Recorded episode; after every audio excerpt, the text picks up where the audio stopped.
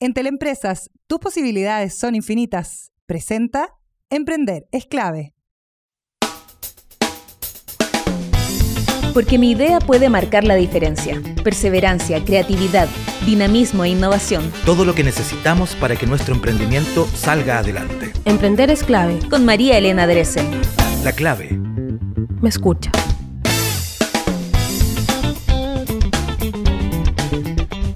Hola, hola, ¿cómo están? Bienvenidos a nuestro Emprender es clave, día martes 21. Estoy de cumpleaños, pero debería hacerme autobombo, ¿no? Debería decir. A esta altura del partido con este nivel de vejez ya no se puede seguir cumpliendo años, pero estamos empezando con mucha energía y por supuesto mucho amor para ustedes este programa que se lo dedicamos a todas las emprendedoras, emprendedores, innovadores y aquellos que quieren escuchar buenas ideas como esta que les voy a contar. Emprendedores chilenos que combaten la desigualdad ambiental. Uno de los grandes problemas eh, con la crisis climática es la desigualdad ambiental que por ejemplo nos tiene aquí en Chile con zonas completamente secas, eh, con cambios de clima terribles, con incendios forestales que incluso llegan a quemar viviendas y por lo tanto esto hace que eh, generalmente este tipo de crisis sean crisis sociales también. Y entonces, dentro del estallido social, lo hemos hablado un montón de veces acá en el programa, hay una tremenda... Mm, eh, deuda en cuanto a la territorialidad, en cuanto a la desigualdad, no solamente eh, económica, también territorial y por supuesto hoy día aparece como la climática. Fíjense que eh, según una mm, encuesta realizada por Activa Research en septiembre del año pasado, el 86% de los chilenos decía estar muy preocupado por los asuntos medioambientales acá en nuestro país. Y uno de los principales eh, problemas y preocupaciones es Primero, la falta de acceso a información clara y de calidad, sobre todo en aquellas comunidades que tienen que convivir con actividades productivas que tienen impacto sobre eh, la tierra, sobre su entorno. Y en ese contexto entonces, y ante la crisis de confianza que vivimos y todas las controversias ambientales que han eh, aparecido, eh, la fundadora y ejecutiva de Naui, eh, Nicole Norel, dice que ellos crean este emprendimiento dedicado a diseñar sistemas de monitoreo ambiental que estén al alcance de todos. Uno puede decir, está bien, hay que cambiar el tema de las aguas y la privatización de las aguas en nuestro país. Estamos de acuerdo, yo creo que nadie no puede estar de acuerdo en eso. Pero ¿qué pasa con los cultivos? Cuando muchas veces dice eh, aquellos que eh, cultivan paltas y que producen paltas tienen eh, completamente secados los valles del sector donde se plantan las paltas, o aquellos que tienen la vid, o aquellos que tienen manzana. Oye, ¿tenemos información fehaciente? ¿Realmente sabemos cuánto se está consumiendo y qué nivel de daño le estamos provocando por sector Em, industrial o por sector eh, manufacturero o por sector económico. Bueno, esta empresa lo que quiere es utilizar la tecnología del Internet de las Cosas como por ejemplo sensores de bajo costo, y técnicas de procesamiento con imágenes satelitales, satelitales perdón, que permiten levantar datos que son ambientales de manera automática y a costos varias veces menor que las compañías que tienen que ir a terreno tradicionalmente. La idea es que tú puedas monitorear de manera continua grandes superficies de territorio y generar sistemas de alerta temprana que lo que permiten es enterarte de los problemas antes de que nos caiga la crisis ambiental encima. Es entonces que uno tendría como una verdadera alarma, como las alarmas de la casa cuando entró el perro y la, alarma estaba ahí. Pero no hay que entrar en pánico porque es bueno ir viendo lo que está pasando y que efectivamente esa alarma sirva para tomar las medidas a tiempo. Lo más importante es que existan protocolos de acción que sean consensuados entre las comunidades, entre los gobiernos locales, entre las empresas entre aquellos que están generando estos problemas y también entre eh, el Estado, ¿no es cierto? Que el Estado también se hace cargo. Es por eso que eh, la experta, creadora de este sistema, dice que la instalación de este tipo de monitoreo preventivo permite saber con antelación qué es lo que va a pasar, incluso si es que hubiera una infracción ambiental, si es que algo no anda bien. El propósito, dicen sus eh, creadores, es generar puentes de acercamiento entre los diferentes actores en los territorios para proteger nuestro ecosistema y por ende la calidad de vida de todos y todas nosotras. Es una tarea colectiva y por lo tanto hoy la tecnología aparece como un aliado. Es de esperar que efectivamente los gobiernos locales partan por poner este sistema de monitoreos, probablemente no van a querer hacer la inversión, pero lo pueden hacer también de la mano de las mismas comunidades y de la empresa privada, que debiera también verse abierto a poder poner este tipo de monitoreo si es que efectivamente tienen buenas prácticas y esas buenas prácticas además han ido mejorando con eh, la tecnología. Les repito el nombre entonces de NAWI, un monitoreo ambiental participativo, es el emprendimiento que destacamos para ti en este programa de día martes. Vamos con la agenda diaria. Hoy día vamos a estar conversando con Nicolás Chacón, Javier Benavides, cofundadores de NIT, una plataforma que entrega la posibilidad de pagar el arriendo con tarjeta de crédito. Te envían la notificación cuando es la fecha de pago para que tú no pierdas la posibilidad, por ejemplo, de acumular millas, puntos, las tarjetas en general. Y además tú después puedes pagar tu tarjeta, pero haces la transacción con la tarjeta de crédito. Después vamos a estar hablando con la Asociación Latinoamericana de Desalación y Reuso, que además es gerente general de Viga Flow, estamos hablando de Ivo Radic para em, precisamente abordar temas como el que estábamos eh, abordando ahora en la editorial, la escasez hídrica. Hay un montón de esfuerzos que son eh, bienvenidos, pero hoy día aparece la desalinización como una gran alternativa para el riego, para reusar el agua. Se está usando la minería, pero ¿qué pasa con eh, el reusar estas aguas, por ejemplo, para cultivos? Se lo vamos a preguntar a Ivo también acá en nuestro programa.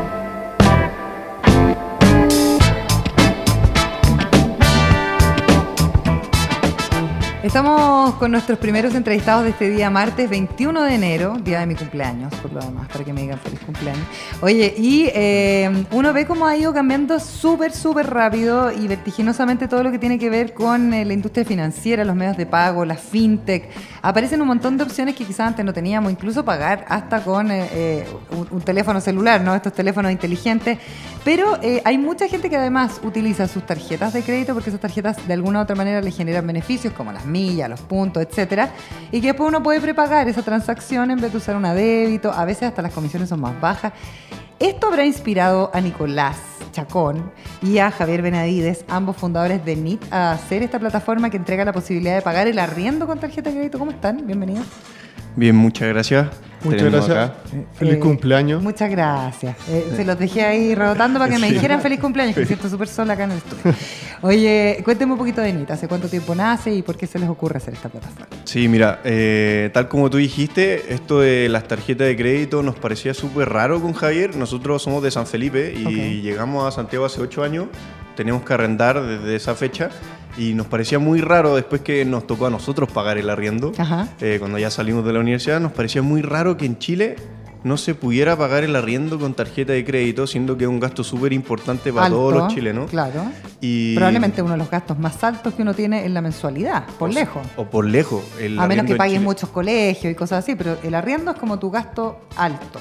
Exactamente, o sea, para una persona como yo de 28 años que está recién formando eh, como sus proyectos de vida y que no tiene familia todavía, seguramente el ítem más importante es el arriendo y el gasto común. Sí, de todas Entonces nosotros veíamos que era súper raro que en Chile no pudiésemos pagar con tarjeta de crédito, siendo que la tarjeta de crédito es un método de pago mucho más beneficioso que sacar la plata de una transferencia.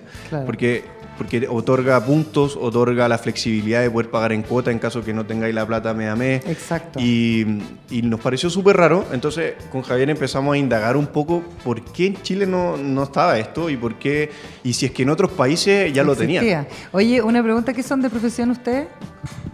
Yo, Javier, soy ingeniero civil. Ok, ¿y tú? Yo comercial. Ah, ya, o sea, dos ingenieros se juntan a, pensar en esto, pero no sabían mucho de informática, me imagino, ¿sí? Yo sabía informática. Claro, ya, sabía ahí capacidades, ya. Bueno, y empiezan a buscar y ¿con qué se encuentran? Bueno, nos encontramos primero con la sorpresa que, eh, para variar, el Norteamérica, Estados Unidos principalmente, ya lo tenían hace rato. Eh, la tarjeta de crédito es algo que muy cotidiano, se usa, para comprar el pan, mucho para todo. Mucho más que acá, incluso. Mucho más que acá. Eh, y ya lo tenían hace rato. Y le está yendo muy bien a los proyectos que tenían como la capacidad de pagar cualquier cosa con tarjeta de crédito. Y en Inglaterra también lo tenían, en Australia en algunas partes también. Y empezamos a ver por qué lo tenían y nos hizo sentido que en Chile también debería estar. Okay. ¿Por qué debería estar en Chile? Y ahí fue cuando indagamos un poco más por qué partimos con el arriendo y no con otra cosa, porque primero nos llamaba la atención el arriendo, que era un ítem muy importante, y segundo, el rubro inmobiliario en Chile está cambiando súper fuerte. Sí. ¿Por qué? Porque la densidad de población que está en Santiago ha hecho, dentro de otras cosas, que el suelo sea muy caro.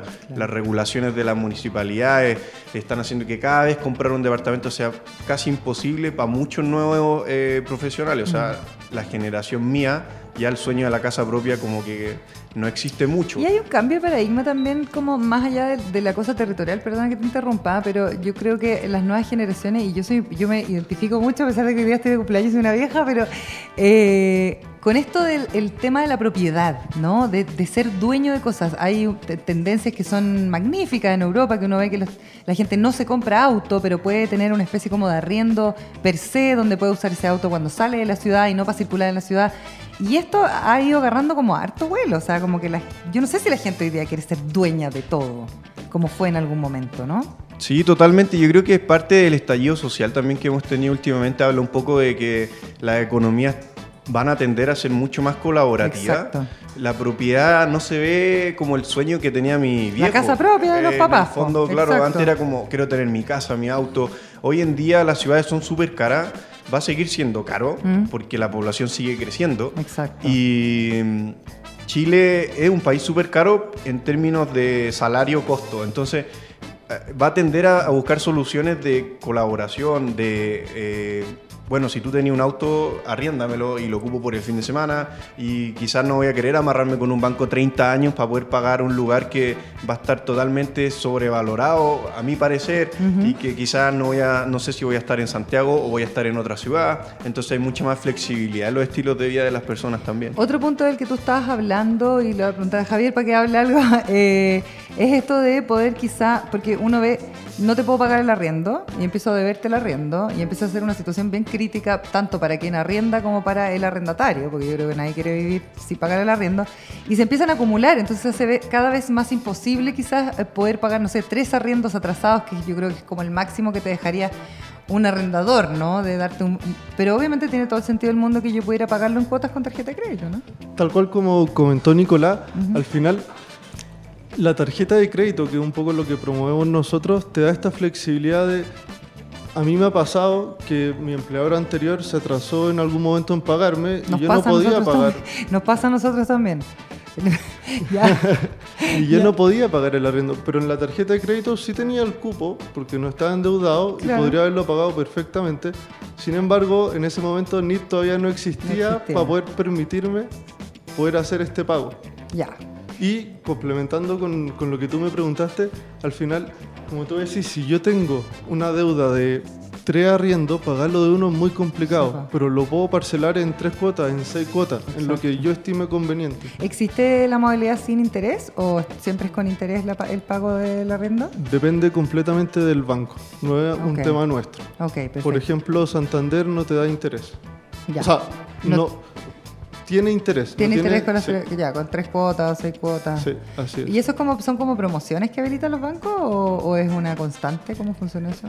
O sea, al principio yo creo que partió más como una promoción, pero ahora ya es una constante. Si uno se fija, hay muchos bancos que parte de la venta que te hacen es tres cuotas sin interés y ya es como el desde. Perfecto.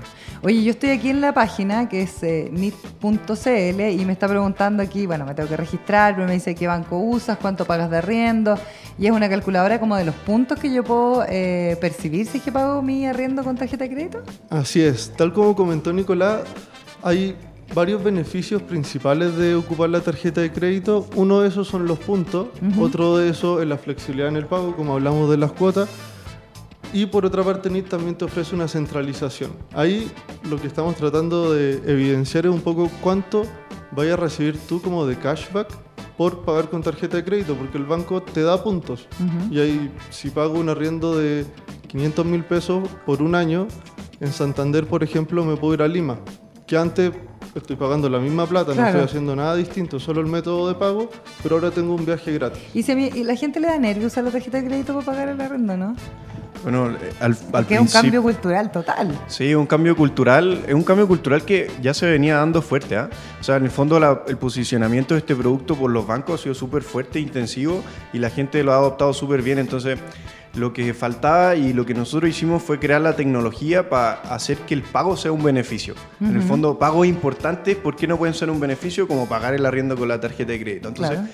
Ese enganche eh, los bancos y la cultura ya lo había más o menos instalado en el, en el mercado y nosotros de cierta forma estamos maximizando el valor de ese producto Ajá. con poder tener la posibilidad de pagar el arriendo, el gasto común y ahora también tenemos pies de las cuotas de los dividendos. Ah, mira. entonces, sí, entonces al final lo que estamos haciendo es eh, aprovechando muy bien el, el timing del mercado en general para darle la posibilidad a todas las personas de poder tener más beneficios. Hay quizá una mm, facilidad hoy día también con el público entre lo que estábamos hablando de eh, est- esta gente más joven que probablemente quiera arrendar y también el uso de la tarjeta cuando uno ya empieza a hacer como más común y habitual el Rappi, el Uber y ya meter tus datos pareciera que ya no es como que uno le duele la guata cuando metía la tarjeta de crédito.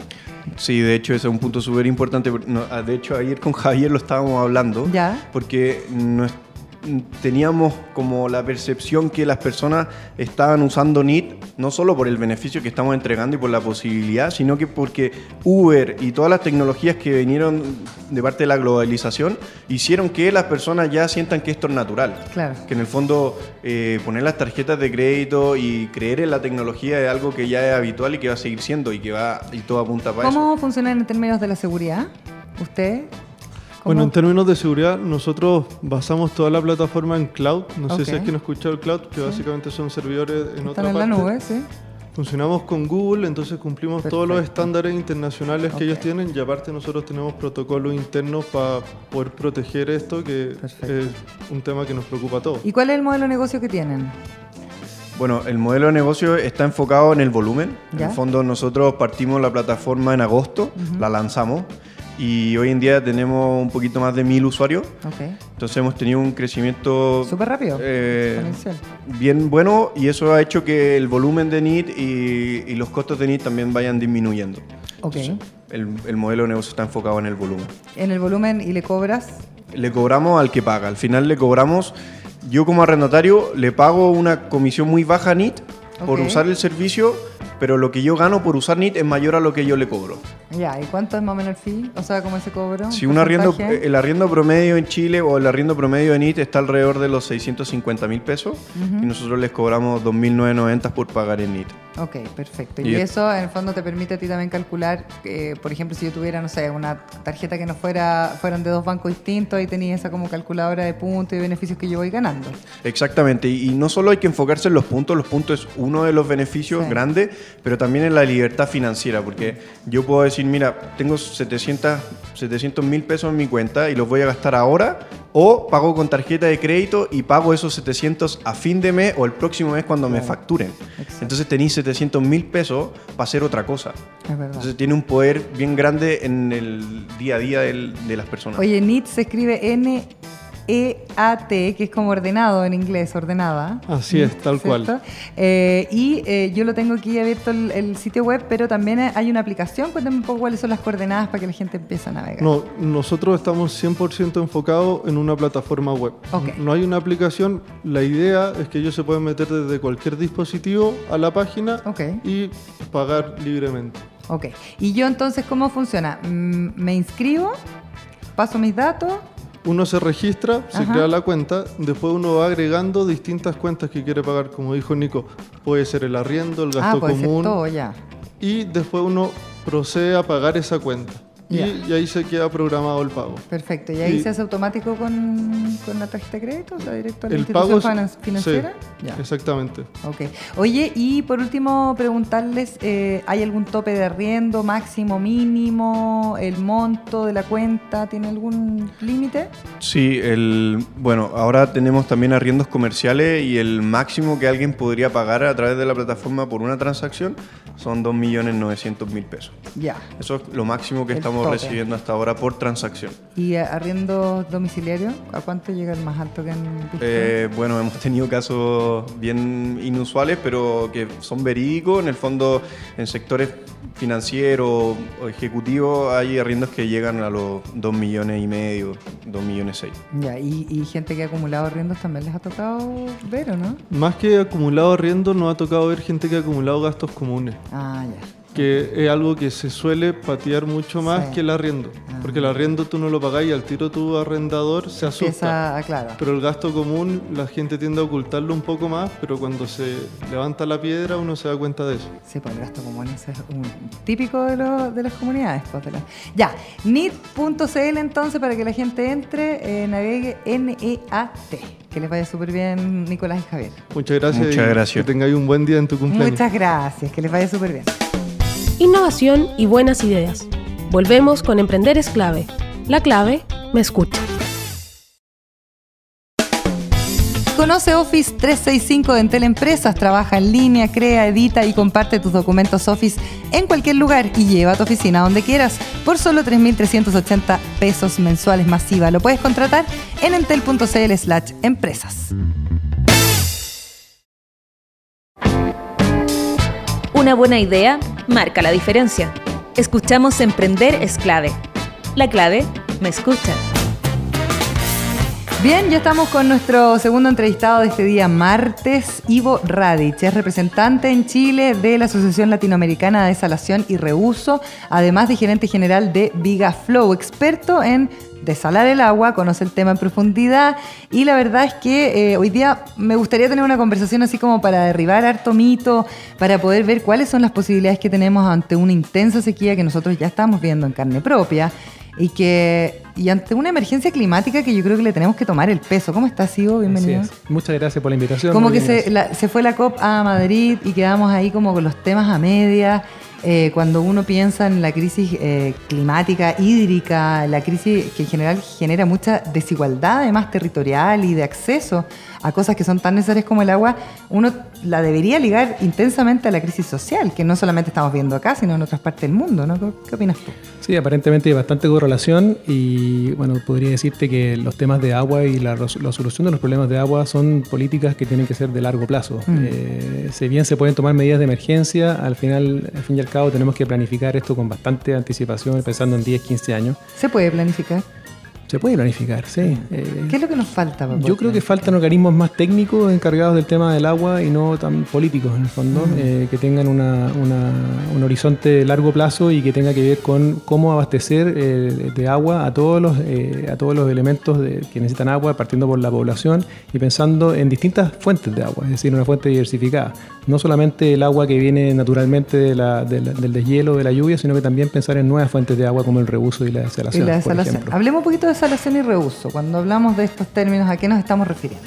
Sí, en reuso nos estamos, es- nos estamos refiriendo principalmente a primero reusar directamente el agua eh, de la manera que sea posible dentro, por ejemplo, de las empresas o de, la- de cualquier tipo de actividad, incluso dentro de una casa. Uno podría reutilizar el agua sin tener que desecharla, de un, de un proceso que necesita agua limpia a otro que no, necesita agua tan limpia. El, el ejemplo clásico es es el lavarse los dientes eh, en el lavamano y llenar el, el estanque, el WC con esa agua y Claro. tirar la cadena con esa agua. Claro. Es un ejemplo muy básico. Dentro de la No, industria pero puede es un pasar... ejemplo que uno le hace una idea. Claro, dentro de la industria puede pasar lo mismo. Sistemas de, de agua muy, de muy limpia, muy limpia que salen de algún proceso de lavado, por ejemplo, yo podría limpiarlas un poco y usarlas en otro, en otro proceso de lavado. o, o, por ejemplo, para producir vapor. ¿Y eso implica un gasto muy alto para una empresa, por ejemplo? En general tiene mucho que ver con el costo del agua limpia. Si yo, si yo pago una cuenta de agua X, ¿cierto? Mi, mi incentivo a poder a reusar va a ser que me salga más barato que Exacto. la cuenta de agua limpia. El tema es cuando no hay agua. Eh, y normalmente las, las decisiones de las empresas por reutilizar agua tienen que ver más, más bien por sustentabilidad y proyección del- del- de la actividad que por costo. Como cuando hablamos de la minería. Exactamente. Sí. O, o no hago la mina o, o pago más caro el agua. No- Claro. No, hay opción. Veo cómo afecta eso a mis utilidades finalmente. Exactamente. Entonces, en el tema del reuso existe el reuso directo dentro del, del proceso mismo, el reuso de las aguas grises, que son las aguas que salen en el, en el nivel residencial de las duchas y de las lavadoras, ¿cierto? Que es un 80% del agua que, que sale en una casa, Que que se puede reusar fácilmente. sucio, pero no tanto, claro. Exactamente, con jabón, tierra y algo más. Y las aguas negras, por supuesto, son aguas distintas, mucho más difíciles de tratar, que deberán ser vertidas al alcantarillado, pero que también podría reutilizarla. En rigor, si no tuviésemos más opciones, también podríamos Hay reutilizarla. una, hay una biofactoría que está haciendo agua andina, sin ir más lejos, que está haciendo todo ese proceso. Exactamente, las Y que- plantas- Y que claro, tiene que ver con una cosa como de gasto energético todavía, pero están ahí. Sí, es una combinación de cosas que al final hace que sea muy, muy bien utilizada el agua y también la energía que se genera, por ejemplo, al tratar los lodos que, que el agua servía genera. Claro. Eh, las biofactorías en el fondo se pueden, son a gran escala, ¿cierto? Son plantas de tratamiento de agua servida de muy gran escala, pero que se pueden replicar a pequeña escala también. Ya, Eh, en general, en las grandes ciudades del país eh, no hay plantas de tratamiento de agua servida, sino que el- existen todavía emisarios que van al mar. Claro, eso es Y ahí podemos enganchar con temas como la desalación. Enganchemos al tiro con temas Claro. como la Efectivamente, desalación. la desalación eh, se genera a partir de tomar el agua del mar, eh, eh, generar a partir de esa corriente dos corrientes, una de agua desalada y una de agua con más sal. Ok. Eh, en términos generales, en una planta industrial de desalación o gran planta de desalación, el, el agua salada tiene 1.67 veces, 1.67 veces más sal que el agua del mar. Es decir, yo tengo que devolver esa agua al mar con más salinidad, efectivamente. ¿Y eso cómo afecta al medio ambiente? eso afecta como cualquier actividad eh, humana eh, o, o en este caso de, de- de un proceso semi-industrial, afecta si se hace mal. Si yo devuelvo la salmuera en un solo punto, por supuesto que voy a afectar la salinidad de ese punto. Pero si lo hago a través de sistemas de difusión en, en una, en una superficie muy grande, en el fondo, en un cuerpo de agua muy grande, el nivel de dilución es tan grande que no voy a poder afectar la salinidad en el punto. Y de esa manera se evita poder tener algún impacto en la vía, en la vía o la fauna marítima. O sea, hay que hacerlo bien. Hay que hacerlo bien, como cualquier cosa. Y la otra cosa es que, bueno, eh, cuando uno compara la desalinización contra otras fuentes de agua, eh, tiene que hacerlo de manera justa. Es decir, muchas veces se habla de, de la desalación comparada con sí misma, ¿cierto? Decir, Ya. oye, esto genera salmuera en el fondo, eh, me va a afectar el entorno marino, eh, voy a consumir energía, etcétera, voy a tener un impacto finalmente, sí. Todas las actividades generan un impacto. pero si lo hacemos bien las minimizamos. Pero ¿contra qué lo comparo? Lo comparo contra seguir secando las napas subterráneas, lo, lo- lo comparo con traer agua en camiones de otras partes, o lo comparo simplemente con que no haya nada, con que no haya actividad de ningún tipo, ni siquiera gente viviendo en el lugar. Mm. Entonces la, la comparación tiene que ser justa, tiene que ser, eh, tiene que ser hecho en base a alternativas reales. La otra, el otro mito que te preguntaba fuera de micrófono, la desalación eh, aumentaría la temperatura del agua y esa agua también, si es que se vuelve a meter al mar, podría afectar de alguna otra manera la vida en, en el océano. Eso es más bien una confusión. Ya. Lo que, lo que sí afecta la temperatura del agua y que se mitiga también con, con sistemas específicos para eso es cuando uno usa el agua del mar para enfriar, por ejemplo, una central termoeléctrica. Ya. Yo tomo esa agua que está a cierta temperatura, la paso por un sistema donde tengo que enfriar agua que, agua que está muy caliente y le voy a agregar unos 2, 3, 5 grados a esa agua y la voy a devolver al mar. Eh, es, otra, es otra cosa. Esa, Eh, esa- eh, es- ¿Ese sistema funciona hoy día, me Sí, imagino? funciona, funciona muy bien y hay, hay maneras de mitigarlo, también hay maneras de devolver esa agua un poco más caliente al mar de manera di- difusa para que no genere un impacto en un punto específico. Y la desalación en sí no afecta la temperatura del agua, no hay ningún proceso térmico entre No medio. Si el agua está mucho tiempo fuera del, del mar, probablemente va a reducir su temperatura o aumentar su temperatura dependiendo de la temperatura El ambiental. entorno, claro. Y vos, tú que llevas harto tiempo trabajando en esto, eres representante de la Asociación Latinoamericana, pero además eres parte de Vigaflow, que yo entiendo han estado trabajando eh, de alguna otra manera con esta ruta que ha eh, determinado la Fundación Chile, ¿no? Respecto a, este como camino hídrico que uno debiera ir mirando ya y, hacer una predicción a futuro, que me parece muy interesante pero que parece que todavía no llega hasta el Estado central. Eh, ¿Cómo lo estamos haciendo hasta el momento? Porque uno escucha mucho en la minería, ya se está haciendo la desalación. eh, ¿En qué otras industrias tú has escuchado que se está haciendo desalación o reuso? Y si es que lo estamos haciendo bien o mal. Bueno, eh, la pregunta si lo estamos haciendo bien o mal eh, la vamos a tener que responder en un tiempo más, digamos, cuando ya no haya alternativa probablemente y, y empecemos a buscar fuentes de agua nueva de, de manera desesperada. Eh, hoy día todavía se sigue apostando lamentablemente en mi trayectoria en este, en este tema a que llueva finalmente. Sí. A que por, por alguna razón u otra el agua aparezca nuevamente y la verdad es que eh, no hemos planificado adecuadamente los suministros ¿No de va a agua. al aparecer el agua de nuevo?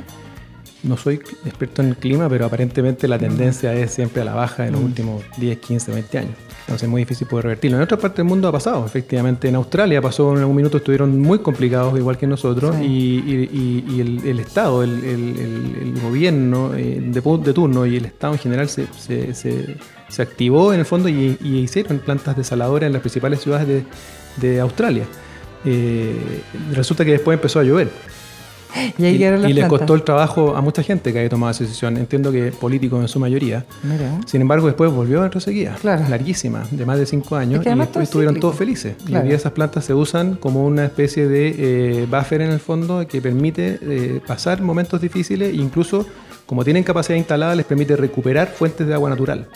Si hay algo que estamos haciendo hoy día es eh, vaciar completamente las natas- napas subterráneas, que alguna razón de ser tienen, digamos, Claro, están ahí. exacto. Y, y pues si tú tienes capacidad instalada de desalación eh, y tienes un modelo económico que permita sos- sostenerla, en el fondo también puedes usar esa, esa, esa capacidad para poder reinyectar y recuperar. Eso ya eh, puede haber nacido de una emergencia, pero finalmente termina siendo una herramienta para hacer una previsión eh, de futuro, escenarios futuros, de conservación, que es súper importante. Ya, ¿cómo estamos acá en Chile? Bueno, en Chile nosotros nos dedicamos, como Vigaflow, somos una empresa chilena, nos dedicamos a diseñar, a, a fabricar, a instalar y darle servicio a plantas de tratamiento de agua en general. Desalamos agua todo el tiempo, agua de cualquier fuente, de mar, de río, de pozo y, ta- y también de aguas que pueden ser potables incluso. El ¿Por agua qué se desala un agua? que el agua en Chile tiene mucha sal. Ah, mira. Sal significa iones disueltos, salinidad general, calcio, magnesio, potasio, cloruros, todo lo que se te ocurra que tiene el agua, todos los elementos prácticamente están disueltos en el agua y en Chile los contenidos son muy altos. El más visible es la dureza, el sarro, claro. que lo vemos todos los días en los hervidores de agua, etc. el jabón que nos espuma, Claro. etcétera. Entonces, eh, en general, los procesos en que el hombre interviene tienen, necesitan agua más limpia, desde agua para tomar hasta agua para generar vapor eh, y agua para distintos procesos. Últimamente, por ejemplo, nos encontramos desalando o desalinizando agua para riego, Mira. para que tenga mejores, mejores condiciones y para que la- Por lo tanto, se usa menos. haya mayor rendimiento. Ok. Básicamente, al haber menos sales, tengo menos, eh, o sea, tengo más productividad. Perfecto. Después nos encontramos desalando agua salobre y también de mar para, por ejemplo, procesos de acuicultura, para poder hacerlos en la costa en vez de en el mar, con un montón de beneficios logísticos y ambientales. Eh, y nos encontramos también desalando agua de mar para, por ejemplo, centrales termoeléctricas que usan eh, el agua ultra pura para enfriar las turbinas. Es decir, la desalación se usa muchísimo. Donde menos la usamos, lamentablemente, es en sanitarias, es decir, agua potable. Ok. ¿Por qué? Porque efectivamente no hemos llegado a un punto, creo, de no Crítico. retorno donde, donde realmente no exista la capacidad de tener agua. Y hoy día sí tenemos un montón de proyectos en camino. Ya. Eh, y, y nosotros en particular nos dedicamos a, eh, más que a evaluar proyectos y hacer cosas de muy largo plazo, nos dedicamos a hacer cosas ahora ya, rápido. Y- Ya, y, por eso podemos implementar plantas pequeñas, digamos, de hasta 5.000, 10.000 personas, por ejemplo, en meses y no en años, digamos. Entonces, en eso nos hemos estado, eh, hemos estado dedicando los últimos tiempos para poder facilitar la manera en que se instalan ese tipo de proyectos. Que Ya, se y de en el manera fondo rápida. irlo masificando quizás a más baja escala, Ma- pero que- menos concentrado probablemente, pero con procesos mucho menos burocráticos eh, y, y además con decisiones mucho más locales probablemente que esperar una gran estrategia de Eso, agua de eso te largo iba a decir, Ivo, porque finalmente uno no ve que esa estrategia exista. O sea, ya te mencionaba yo el tema de la Fundación Chile, ¿no? Esta ruta. Eh, pero uno no ve que haya como una reacción del, del gobierno central. Ni del gobierno Es que ni de los gobiernos regionales. Parece ser muy complejo porque son demasiados entes, esto es algo que ya se dice Mm. largamente, muchos entes que intervienen en la decisión y por lo tanto ponerlos a todos de acuerdo y alinearlos es bien, es bien difícil. Mm. Entonces nosotros creemos más en unas soluciones de, de corto plazo, más locales en el fondo y mostrando con el ejemplo que se puede, que es bueno, que es económico, sea, decir que compite con la alternativa o que reemplaza las alternativas que ya no existen, que es la otra manera de verlo. Claro, también. ¿Qué pasa con el acceso a información? Estaba leyendo justo hoy día en la editorial de este programa de un- una especie como de sistema de monitoreo que crearon unos emprendedores que precisamente te da como entre fotos satelitales, un poco tú puedes ir midiendo y teniendo una información más concreta quizás en un tema menos costoso, ahora que hablaste de los costos, eh, de qué industria está eh, ocupando X cantidad de agua, porque finalmente uno también, desde mucho desde la ignorancia, ¿no? Empezáis a hablar sobre los derechos a agua, empezáis a hablar que la- los, los productores palta, pero ¿cuánto sabemos de cuáles son los porcentajes que cada uno está ocupando y, y finalmente vaciando estas napas subterráneas, ¿no? Bueno, nosotros le llamamos eso la digitalización del agua y tiene que ver con realmente poder en- entender a ciencia cierta y en tiempo real básicamente qué está pasando con el agua, qué caudal estoy eh, moviendo de un lado a otro, cuánto estoy perdiendo eh, y qué calidad de agua estoy obteniendo. Ya. Eh, eso se, se debiera hacer intensivamente en la industria sanitaria donde se pierde más del 30% por cañería rota, digamos, o en mal estado, lo cual le podría evitar 30% cortes se de agua. pierde, no te sí, y hay países y ciudades del mundo donde es mucho más, cercano al 50%, es, es realmente impresionante. Y después en cada proceso industrial uno puede monitorear perfectamente cómo usar el agua, incluso en el riego también se está haciendo, se está empezando a hacer, cómo monitorear exactamente los flujos de agua y los consumos para poder ser eficiente. O sea, si yo puedo regar un campo en el fondo eh, haciendo que el agua que llegue a las plantas sea justa al agua que necesitan, o mantener el nivel de humedad, incluso midiendo el nivel de humedad en la planta misma con sensores, uno podría perfectamente ahorrar no sé, la mitad del agua fácilmente. Y eso es un tema que te impacta directamente en el negocio. Exactamente. Y el punto de vista de las plantas más pequeñas, que son las que nosotros instalamos, pequeñas me refiero a plantas que producen agua, como te decía, hasta 5.000, 10.000 habitantes, por ejemplo, uno podría también tenerlas monitoreadas de tal manera que la mantención y la operación de esas plantas fuera mucho más eficiente. Y no tener que tener, por ejemplo, operarios fijos mirando la planta por si algo pasa. Te avisa la aplicación, no que puede venir una falla. Exactamente, con sistemas de Internet de las cosas que tenemos en nuestro celular o en nuestro computador o en ambos lados y podemos realmente prever las fallas. Hemos visto algunos ejemplos, Ivo. por ejemplo, Israel siempre se toma bastante como ejemplo. Eh, lo mismo que tú acabas de hablar de Australia. ¿Qué, condiciones se dan en, más allá de una sequía importante, que nosotros estamos viendo una sequía? Eh, ¿Qué condiciones se tienen que dar para que efectivamente este tipo de planes eh, surjan y, sean sostenibles en el tiempo también, más allá del gobierno en cuestión? ¿no? Bueno, el caso de Israel lo conocemos bastante bien. Eh, de hecho, uno de los socios de Vigaflow vive en Israel. Ya. es una realidad que, con la que convivimos habitualmente. Pero uno podría decir, claro, que el Estado de Israel, que es relativamente nuevo, partió con una estrategia de agua desde el mm. principio, como un elemento clave estratégico además de su supervivencia. Eh, para el que no sepa, en Tel Aviv llueve más que en Santiago, bastante más de hecho, y este ha sido un año bien, bien lluvioso. Lo que no tienen ellos, que nosotros sí tenemos, son eh, eh, la, reserva de la, de la cordillera, básicamente. Pero aparentemente la estamos teniendo cada vez menos, por lo tanto podríamos llegar a tener condiciones mucho peores, incluso que la de Israel. Entonces, ¿qué han hecho ellos? Han hecho, bueno, un sistema que tiene incentivos claros. Primero tiene una autoridad del agua, mm. una autoridad del agua que es técnica y en la cual se supeditan los ministros. Ahí partimos. Ahí partimos. Entonces las decisiones son técnicas y son de largo plazo independiente de cada gobierno. Y después hay una estructura de tarifas que también incentiva el consumo eficiente. Es decir, hay castigos por sobreconsumo, tanto a nivel de doméstico como a nivel de industria. Después se reutiliza toda el agua doméstica y toda el agua de la industria y se usa para riego.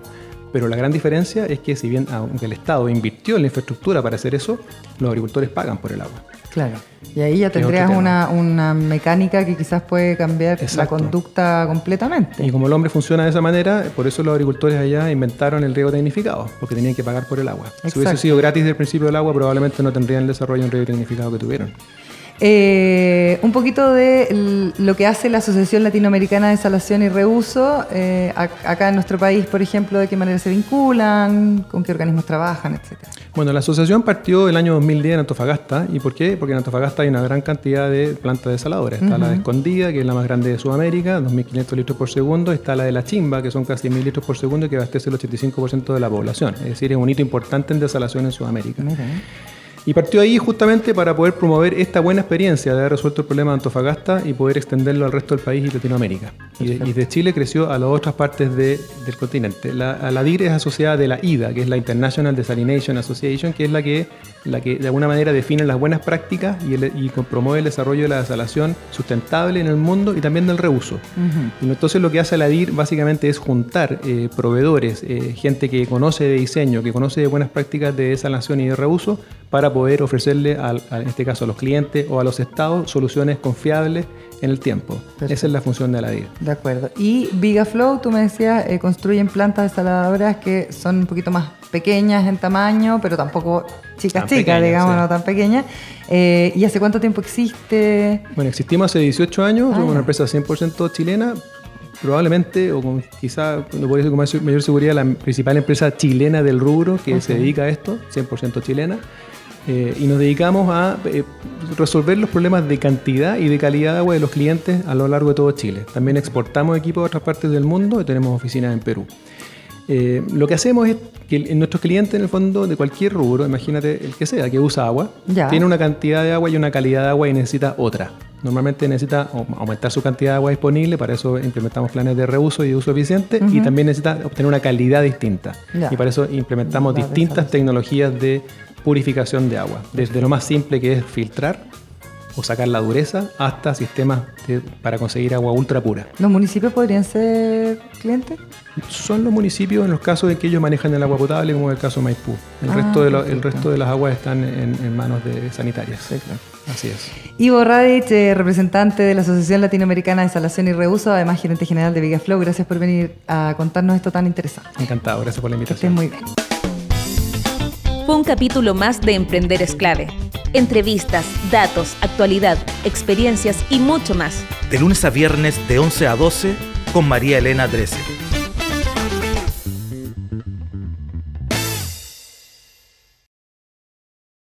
En Teleempresas, tus posibilidades son infinitas. Presentó Emprender es clave. Si ya aplicaste todos los tutoriales de negocios y finanzas y aún no consigues aumentar tus ventas, es hora de que reinventes tu negocio. Conoce Sales Manager y aumenta tus ventas con este CRM para pymes por solo 9,990 pesos. Contrátalo en entel.cl slash empresas. Entel Empresas, tus posibilidades son infinitas.